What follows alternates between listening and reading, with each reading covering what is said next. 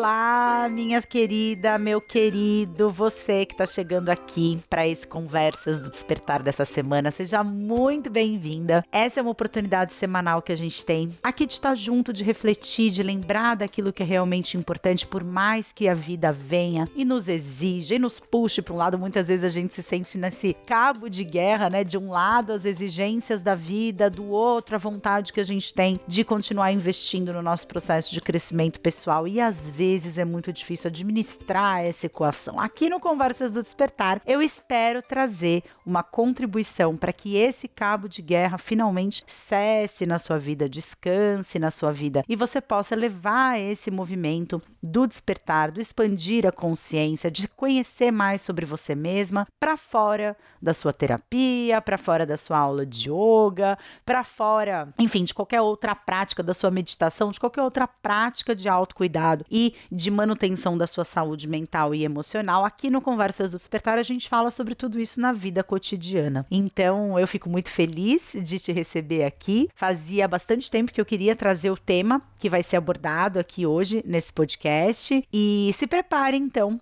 para ter aí a próxima meia horinha para refletir sobre todas essas coisas. E eu quero te convidar a começar do jeito que a gente sempre começa por aqui, mesmo que você não possa fazer isso agora, tá tudo bem, né? Eu vou conduzir aqui um pequeno exercício de centramento e talvez você não consiga fazer isso agora, porque você esteja ouvindo esse podcast numa condição que não te permite simplesmente sentar, respirar, se conectar com você, mas procure fazer isso na medida do possível. E para quem pode fazer isso nesse momento, eu sugiro que você se sente numa posição bastante confortável. Muito provavelmente você vai ouvir uma trilha sonora bem animada aqui à minha volta no dia de hoje. Eu sempre brinco, né, que temos os cortadores de grama que me acompanham desde 2017, quando eu morei em Budas Artes. Todas as casas da vizinhança resolviam cortar a grama justo quando eu ia gravar o Conversas do Despertar. E cinco anos depois estamos aqui em Ilha Bela gravando o podcast com trilha sonora do quê?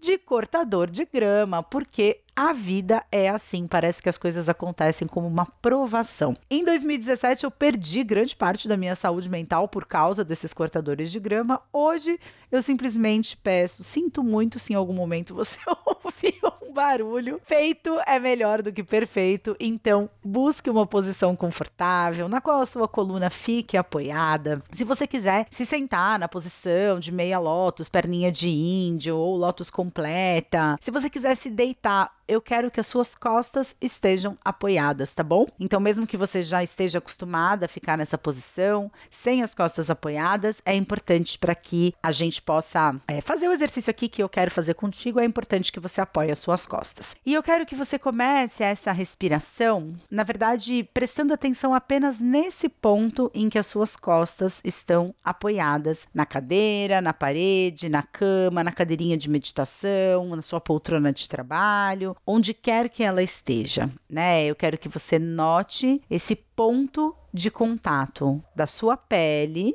essa divisão do seu corpo, né? Aquilo que marca onde você termina e o mundo começa, né? Eu quero que você foque nesse ponto de contato entre as suas costas e a superfície na qual ela está encostada, na qual ela está apoiada. Respira fundo mantendo a sua atenção nesse ponto.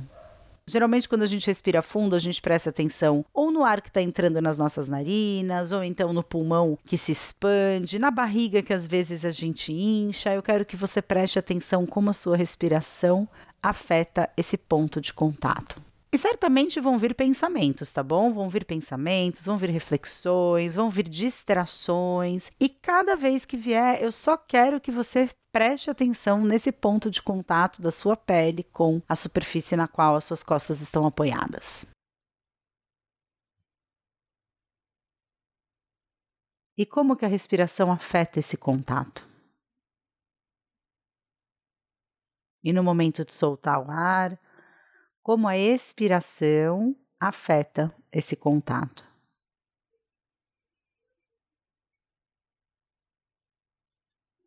Você pode inspirar o ar pelo nariz, como se você estivesse cheirando uma florzinha, soltar o ar pela boca, como se você estivesse soprando uma velhinha.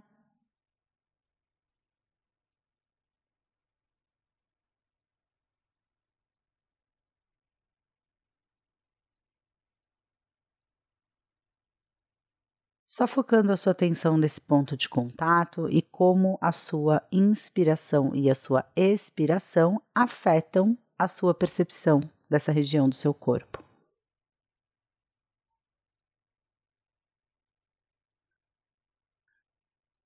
Sem interromper a sua respiração, eu quero que você leve a sua mão, pode ser qualquer uma, até a região do seu peito. E pressiona mesmo essa região do seu peito para você sentir essa mão em contato com o seu corpo. E agora eu quero que você expanda um pouco a sua percepção do ponto de contato das suas costas com a cadeira até esse ponto de contato com a mão no peito para que você perceba que existe esse espaço entre a pele que a sua mão toca e pressiona e a pele das costas lá na cadeira. Eu quero que você ganhe consciência de dentro para fora desse espaço que você ocupa. Onde você começa e onde você termina. E como você preenche esse espaço entre o seu início e o seu fim, com consciência e com presença. E você pode continuar fazendo esse exercício, ou você pode lentamente ir se despedindo dessa prática e abrindo seus olhos, porque hoje a gente vai falar sobre coisas que a nossa criança interior precisa ouvir agora mesmo. Falar do universo da criança interior é falar de uma série de dinâmicas que foram perpetuadas ao longo da nossa vida, é falar de um funcionamento muito tendencioso do nosso psiquismo, é falar de inúmeros condicionamentos que a gente recebeu durante a nossa vida e que a gente continua perpetuando, a gente continua agindo completamente em função daquilo que foi repetido muitas vezes, daquilo que acabou virando verdade, né? Como diz aquela frase, uma mentira que é repetida muitas vezes e não é desmentida acaba virando verdade, né? E eu acho que entender a importância da nossa criança interior para os nossos processos de busca de felicidade felicidade, de busca de alegria,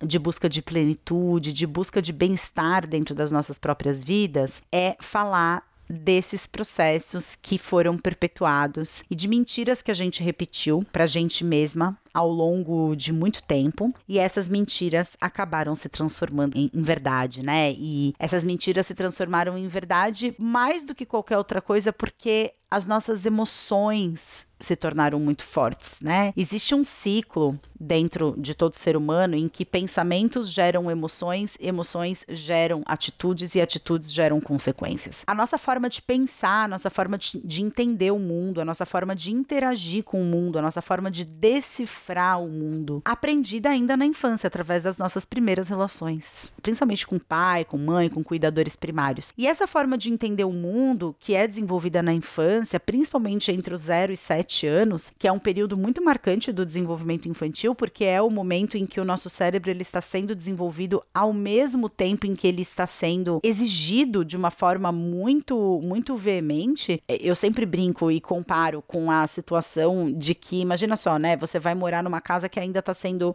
construída. Obviamente que o fato de você morar dentro dessa casa, em algum momento você vai pisar num um cimento que está fresco, vai ficar ali uma marca. Em algum momento você vai passar e vai esbarrar o seu cotovelo na quina de uma parede, aquela massa não estava muito firme, deixou ali um amassado, ou, enfim, você imagina você tomar banho, um banho quente, soltando vapor num banheiro que acabou de pregar os azulejos, né? Talvez um azulejo caia. Isso acontece no, com o nosso cérebro. O nosso cérebro ele está em construção, enquanto é utilizado. E o fato de habitar o cérebro enquanto ele é desenvolvido, enquanto ele é formado, e enquanto ele de alguma forma vai adquirindo um funcionamento, um modo de funcionamento, um padrão de funcionamento, deixa marcas muito profundas. Eu gosto sempre de usar o exemplo da tatuagem, né? Como se essas primeiras vivências infantis deixassem uma tatuagem no nosso sistema nervoso, no nosso psiquismo, na nossa forma de funcionar, que vai determinar tendências, né? Eu gosto de usar a palavra tatuagem porque todo mundo sabe que tatuagem é definitivo, né? A menos que você se envolva aí num tratamento a laser para remover a tatuagem, é, essa tatuagem ela acaba sendo definitiva. Da mesma forma como esses padrões que são desenvolvidos na infância, se eles não são repensados, se eles não são percebidos, se a gente não se torna consciente deles, eles acabam se perpetuando também de uma forma bastante automática, num ciclo vicioso. Então, se você tem padrões de comportamento, se você experimenta com frequência emoções como vergonha, culpa, arrependimento, se você se sente responsável pelo que as pessoas sentem, se você acha que você precisa fazer algo para merecer ser amada pelas pessoas, agora você sabe que você precisa conversar com a sua criança interior, porque todos esses funcionamentos eles foram determinados ainda muito cedo na sua vida. E a menos que a gente se torne consciente deles, que seria o equivalente, né, a fazer aí um, um processo com laser para retirar essa tatuagem, esses padrões eles tendem a ser mais ou menos definitivos. Pensando nessas coisas que a nossa criança interior precisaria ouvir agora mesmo, assim, que equivale a um tratamento de laser nessa tatuagem, a primeira coisa seria assim, que tá tudo bem em sentir, em expressar aquilo que a gente sente. Muitas vezes, quando crianças, a gente não foi suficientemente ensinada o que fazer com as nossas emoções. E a primeira coisa, talvez, que a gente devesse falar para nossa criança interior é que tá tudo bem sentir as coisas e expressar as coisas. Porque muitas vezes, enquanto crianças, a gente não foi suficientemente ensinado o que fazer com as nossas emoções. E a gente acaba aprendendo a encapsular, né, a incubar, a reprimir, ou porque o momento não era adequado, o momento da gente expressar aquilo que a gente estava sentindo, e aí talvez a gente se lembre de algumas frases do tipo, quando chegar em casa a gente conversa, que passa a ideia de que existem momentos em que as nossas emoções não são bem-vindas, e no momento em que a gente percebe que existem esses momentos, a gente começa a se perguntar perguntar: será que agora é bem-vindo? Será que agora é adequado? Ou então a expressão não era adequada, né? E isso é uma coisa que é muito difícil em se tratando assim de uma realidade infantil que leva em consideração um sistema nervoso ainda muito imaturo. Esse manejo das próprias emoções, essa capacidade de observar as próprias emoções, essa capacidade de saber o que fazer com aquela raiva que você está sentindo. Quando uma criança entra em contato com uma emoção como medo, por exemplo, é muito difícil de você simplesmente tentar convencer racionalmente que esse medo não tem necessidade de existir. Então a criança tá lá com medo porque ela tá olhando na porta e ela tá vendo uma sombra na porta que parece um monstro. Não vai adiantar você virar para ela e falar: "Não, é só o casaco que tá pendurado". Você vai precisar levantar da cama enquanto adulto, você vai precisar acender a luz e você vai precisar mostrar mostrar para essa criança que não existe motivo para ela ter medo ali, mas na hora em que você mostrar para ela que aquilo ali é um casaco, não é uma sombra, isso por si só não é suficiente para fazer com que a criança deixe de sentir aquilo que ela tá sentindo. Talvez ela precise de um abraço reconfortante, talvez ela precise ali de um cobertorzinho, de uma almofadinha, alguma coisa que sirva para ela como um ponto de apoio. Talvez ela precise do seu colo, para que essa sensação de medo, que antes de qualquer coisa é uma ativação bioquímica do nosso corpo, corpo, com uma série de substâncias sendo despejadas na corrente sanguínea e invadindo o cérebro e as outras estruturas do corpo, não adianta só saber que não tem motivos para ter medo. E isso é uma coisa que a gente leva muito para a vida adulta, né? Muitas vezes a gente sabe que a gente não precisa ter medo das coisas, mas mesmo assim a gente sente medo. E é muito importante a gente dizer para essa criança e criar um espaço de expressão, né, dentro da gente, dizer para ela você pode sentir, você pode expressar as suas emoções. Não tem nada de errado em você sentir isso que você está sentindo e não tem nada de errado em você trazer essa emoção. Talvez o que a gente precise descobrir é uma forma de aprender como lidar com essa emoção quando ela vem mas sentir e expressar o que você está sentindo não é errado. Então, eu trago aí uma dica para que você crie hoje mesmo, né, um espaço de expressão, de reconhecimento, de validação dos seus sentimentos, como por exemplo fazer um diário, escrever sobre aquilo que você sente, colocar no papel, ou então, quando a emoção, quando aquilo que você estiver sentindo num nível físico estiver muito forte, super recomendo que você coloque uma música, que você mova essas emoções através da dança, para que realmente assim,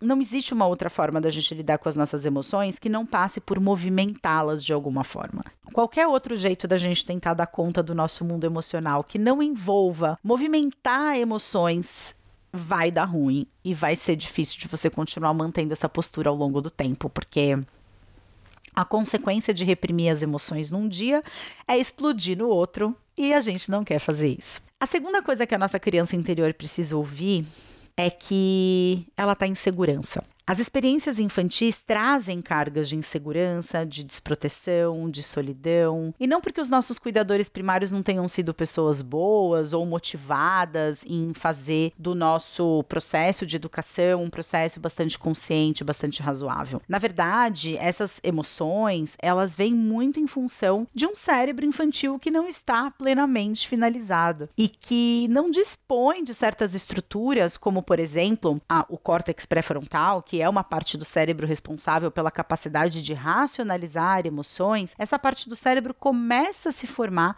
a partir dos 4, 5 anos de idade e vai finalizar por volta dos 28 anos. Então, é óbvio que, principalmente nesses primeiros quatro anos de vida, essas emoções elas vêm acompanhadas de uma dificuldade muito grande de conter essas emoções, de criar esse espaço de distanciamento entre o que eu estou sentindo e o que está acontecendo à minha volta. A criança que se sente insegura por uma questão subjetiva, ela não tem a capacidade de compreender que ah, essa sensação de insegurança está acontecendo por causa disso que eu estou sentindo dentro de mim. Não, a criança é extremamente autorreferente. Então, se ela entra em contato com a sensação de insegurança, ela projeta essa insegurança em alguém. Ela vai projetar essas emoções em alguém e alguém vai ser o responsável por ela estar se sentindo dessa forma e alguém vai ser o responsável por ela deixar de se sentir dessa forma. E quando a gente fala para nossa criança, você está em segurança, é como se nós fôssemos o adulto que por algum motivo não foi suficientemente capaz de trazer essa segurança. Quando a gente diz para nossa criança interna, você tá segura, você pode relaxar, eu tô aqui com você, você está fazendo aquilo que ninguém fez por você na sua infância. A nossa criança interna, ela precisa se sentir segura. Essa insegurança é a base do sistema que vai se perpetuar e que vai se repetir muitas vezes durante a nossa vida, que envolve ativação do sistema nervoso, como se a gente estivesse o tempo todo entrando num modo de sobrevivência. Dizer para nossa criança interna, você está segura, traz esse senso de autoacolhimento, porque muitas vezes quando a gente carrega essas chagas da infância a gente passa a vida projetando essa necessidade de segurança nas outras pessoas, da mesma forma que a gente fez quando a gente era criança. E a gente passa o resto da vida culpando as pessoas pela nossa sensação de insegurança, do mesmo jeito que a nossa criança interior fazia na infância. Então, mais do que nunca, trazer essa sensação de segurança para nossa criança interior, sempre que a gente reconhecer um medo, sempre que a gente reconhecer uma dificuldade, olha, falar para ela, eu estou aqui com você. Isso faz a verdadeira diferença, principalmente naqueles momentos em que esse medo se torna muito intenso, em que essa sensação de insegurança extrapola qualquer limite e você pode acabar tendo comportamentos reativos, porque quando o animal está assustado, ele ataca para se defender. A terceira coisa para a gente dizer para nossa criança interior é que não é culpa dela se as outras pessoas estiverem de mau humor. Isso porque a natureza da criança é extremamente autorreferente. E a criança ela não sabe é, regular suas emoções e nem tem, não sabe estabelecer, não sabe fazer valer barreiras emocionais saudáveis com as outras pessoas. Diante de uma situação de desconforto ou de sofrimento, a tendência da criança é internalizar aquilo que aconteceu e assumir a responsabilidade pelo que outras pessoas estão sentindo, pensando ou fazendo. Isso tem a ver com essa questão que eu acabei de falar, né? Que quando a gente tem essa natureza autorreferente, a gente se sente insegura, a nossa tendência é projetar do lado de fora a responsabilidade por esse senso de insegurança e projetar do lado de fora a capacidade de me sentir segura novamente. Então, eu vivo a vida esperando que uma outra pessoa ou projetando, né, culpados nas outras pessoas ou esperando que que um herói venha do lado de fora para me salvar e para me devolver o senso de segurança. Quando a gente se responsabiliza pela emoção dos outros, é exatamente a mesma coisa. Quem nunca ouviu aí aquela velha história de que os pais se separaram e a criança ficou se perguntando o que, que ela tinha feito? Ficou ali se responsabilizando. Porque essa fronteira que hoje a gente é capaz de perceber, né? Falo aqui com vocês do alto dos meus 43 anos. Hoje eu tenho capacidade de perceber que eu não sou responsável pelo que as outras pessoas sentem ou pelo que as outras pessoas pensam. Mas durante muito tempo da minha vida, principalmente antes de começar esse trabalho mais profundo de cura da minha criança interior, que vem aí se desdobrando ao longo dos últimos anos com diversos trabalhos que eu fui conduzindo, cursos que eu fui criando, inclusive, né, no final desse podcast eu vou ter um convite muito especial para fazer para você, para uma coisa muito legal que vai acontecer, mas eu vivi durante grande parte da minha vida nessa apreensão. O outro tá estranho. Eu já começava a me perguntar: será que eu fiz alguma coisa? E aí eu perguntava: tá tudo bem? Você tá chateado comigo? Não, porque você tá estranho. Não, porque você tá esquisito. Não, porque tal hora você fez uma cara. Quer dizer, essa tendência infantil, quando a nossa criança interior não se sente segura, a tendência que ela tem é de assumir a responsabilidade pelo que os outros estão sentindo, da mesma forma que ela atribui a responsabilidade aos outros quando ela sente alguma coisa. Nenhuma criança é responsável por nenhuma situação que aconteça fora dela, porque mesmo que ela tenha, entre aspas, dado o motivo, porque muitas vezes na nossa infância a gente ouviu exatamente esse tipo de argumento né? Ah, mas o que, que você queria que eu fizesse com isso que você fez? Você, você me obrigou a fazer isso. Você está me obrigando a te colocar de castigo. Inclusive, se você é mãe, se você é pai, também vale essa reflexão. De que forma totalmente involuntária e totalmente inconsciente você pode estar educando os seus filhos de que de alguma forma ele, eles são responsáveis pelas suas atitudes. E veja, muitas vezes nós como adultos, eu também tenho dois filhos, muitas vezes a gente se vê realmente sem saída, a gente se vê realmente impotente diante de um determinado comportamento. Mas eu também falo para você, além de mãe, eu sou psicóloga e eu me lembro muito bem da minha graduação, eu tinha uma matéria que chamava Técnicas de Exames e pesquisas psicológicas, não me lembro exatamente qual era o nome da matéria, mas a gente condicionava ratinhos. Então a gente aprendia todas as teorias que foram desenvolvidas de behaviorismo, de comportamental, através do condicionamento dos ratinhos. O reforço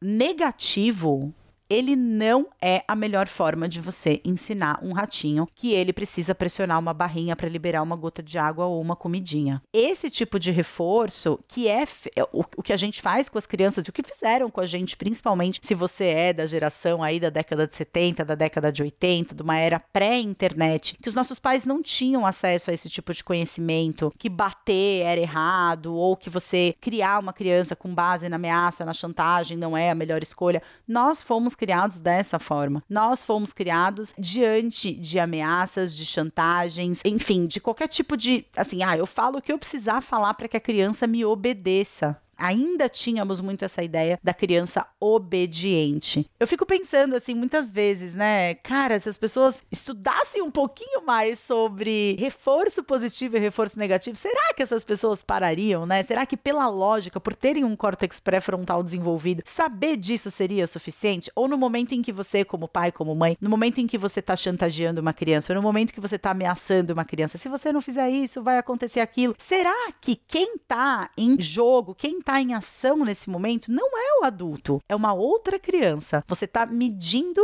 forças com os seus filhos quando você faz isso. E quando é a sua própria criança interior, é muito comum que a gente tenha interiorizado de alguma forma essa ideia de que a gente vai ser punido, de que tá muito bom para ser verdade, de que ah, mas eu não tô fazendo por merecer, porque você vai associando, quando você utiliza essa forma de educar crianças, você não tá colocando foco naquilo que está acontecendo no momento presente. Você tá colocando foco em algo que vai acontecer no futuro e que a criança não quer que aconteça. Quando a gente cresce com esse pensamento, com esse condicionamento, a gente cresce acreditando que a gente sempre vai precisar fazer alguma coisa para manter a felicidade, porque o foco não tá no momento presente, o foco tá lá no futuro. Então, essa é uma das coisas que a nossa criança interior precisa aprender o quanto antes. Não somos responsáveis pelas emoções de outras pessoas. E a última coisa que eu acho que a nossa criança precisa ouvir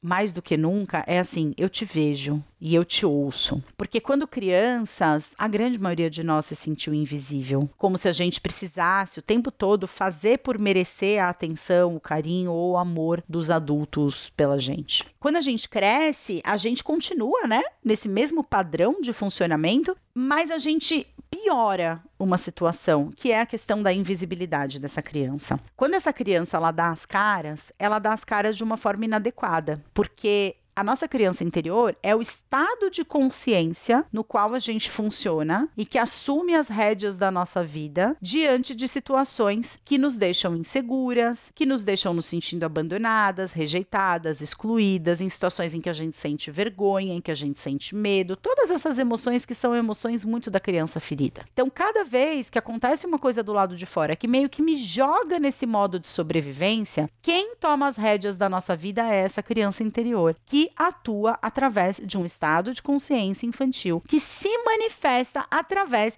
de padrões e tendências de funcionamento neuro psicofisiológica.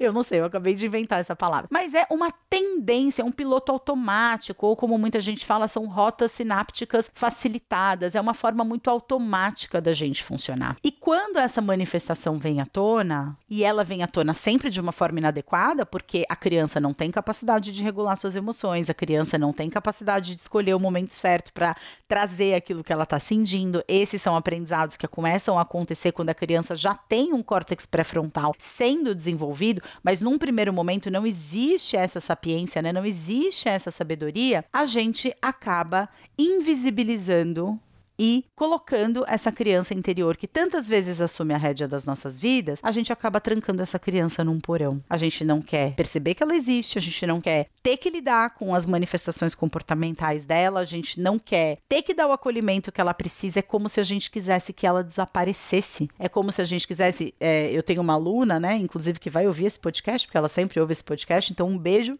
para Ju Aidar Garcia, uma das minhas queridas moderadoras do Liberty, ela acabou virando aí meme do Liberty, né? Porque num determinado momento, numa das turmas das quais a Ju participou, ela trouxe essa fala, né? Ela trouxe essa fala de: caramba, quando é que essa criança vai parar de dar trabalho? Eu já acolhi essa criança, eu já ouvi o que ela tinha para me dizer, agora eu quero que ela suma, ou algo do gênero. Não foi exatamente assim que ela falou, mas foi algo do gênero, né? Muitas vezes a gente entende que o acolhimento da nossa criança interior é o preço que a gente tem que pagar para ela desaparecer. Só que ela não vai a lugar nenhum, porque ela vai continuar existindo dentro da gente. Enfim, ela é parte psíquica de quem somos, né? Ela é um determinado psiquismo que opera as nossas vidas e ela é um registro das nossas experiências infantis que fazem parte da nossa história de vida. Então, a criança interior não vai a lugar nenhum. Quanto antes você parar de trancar essa criança dentro de um porão ou de querer que ela simplesmente desapareça, melhor para você, melhor para suas relações e melhor para as pessoas que convivem com você, porque mais importante do que uma criança interior simplesmente desaparecer, amadurecer, crescer ou desaparecer é a gente se dá conta das necessidades dessa criança e poder proporcionar para essa criança tudo aquilo o que a gente acha que a gente deveria ter tido na nossa infância. A gente passou a vida toda esperando, né, que viesse quando criança, ai, ah, vai vir um adulto que vai me salvar. A gente só não imaginava que o adulto a salvar a nossa criança interior seria a gente mesmo no futuro. Eu vou ficando por aqui no dia de hoje, não sem antes fazer um convite muito especial para você se inscrever no SOS Relacionamentos. O SOS Relacionamentos será uma série de quatro encontros ao vivo, online, gratuito, que vão acontecer lá no meu canal do YouTube. Os links estarão na descrição desse podcast, ou então basta você acessar flaviamelissa.com barra SOS tracinho P para eu saber que você chegou nesse evento através aqui dos podcasts, essas métricas a gente está rastreando agora, está sendo muito interessante perceber de onde as pessoas chegam. Então, flaviamelissa.com.br barra SOS tracinho P se você quiser se inscrever para participar do SOS Relacionamentos. No SOS Relacionamentos, a gente vai entender justamente qual é a origem das dificuldades emocionais que se expressam nas nossas relações do presente e de que forma que a gente pode levar cura, amor e aceitação para essa criança que mora dentro da gente, para beneficiar os nossos relacionamentos e para nos tornarmos os adultos maduros, seguros e autorresponsáveis que viemos para ser. Fica o meu convite aqui para você e para qualquer outra pessoa que você sente que pode se beneficiar desse conteúdo. Lembrando também que eu tô presente todos os dias lá no Instagram, que tem vídeo novo no canal do YouTube todas as semanas. Vou deixar esses links também na descrição do podcast e eu espero te ver muito em breve, na semana que vem, num próximo episódio do nosso Conversas do Despertar. Muito especial sempre para mim estar tá aqui com vocês. A gente se vê muito em breve. Fiquem com Deus e até a próxima, pessoal. Tchau, tchau.